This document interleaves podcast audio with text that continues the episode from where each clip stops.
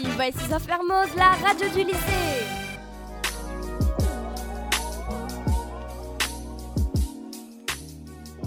Bonjour, ici les Gertrudes. Chères auditrices et auditeurs, un petit mot de Robert Solé intitulé Garde-robe.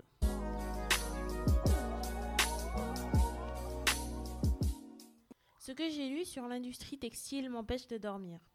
Horrifié par les dégâts qu'elle provoque, je m'habillerai désormais de manière éthique. Fini la surconsommation et les soldes.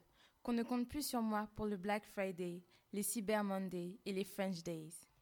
Je ne me ferai plus avoir par l'éco-blanchissement.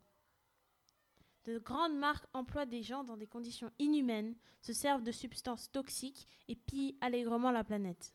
Par des labels trompeurs, elles verdissent leur image. Le blanchiment vert n'aura plus de prise sur moi. Le coton, qui m'apparaissait comme le produit le plus naturel du monde, est un désastre pour l'environnement.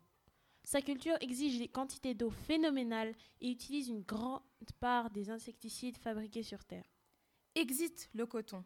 Pas question pour autant de choisir des fibres artificielles ou encore des fibres synthétiques. Je cherche du côté du lin, du chanvre, du raffia et de l'ortie non urticante. Un dressing écologique exige des vêtements sains et responsables.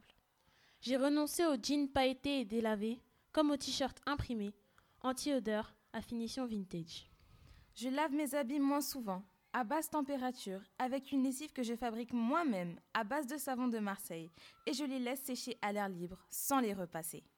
Quand j'ai absolument besoin d'un vêtement, je le loue l'achète de seconde main ou pratique le troc. Le prêt-à-porter n'est qu'un prêt à jeter. Je ne jette plus rien, je customise. Une poche de jean en fin de vie m'a permis de fabriquer un étui pour smartphone.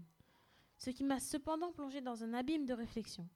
Un smartphone, fabriqué Dieu sait comment, est-il compatible avec une garde-robe éco-citoyenne?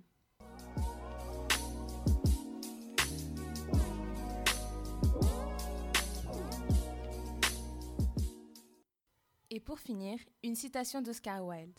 La mode est une forme de laideur si intolérable qu'il faut en changer tous les six mois. A plus dans le bus pour un prochain épisode. Ce petit mois a été réalisé par Senam, Maëlys et bien sûr Marion à la technique.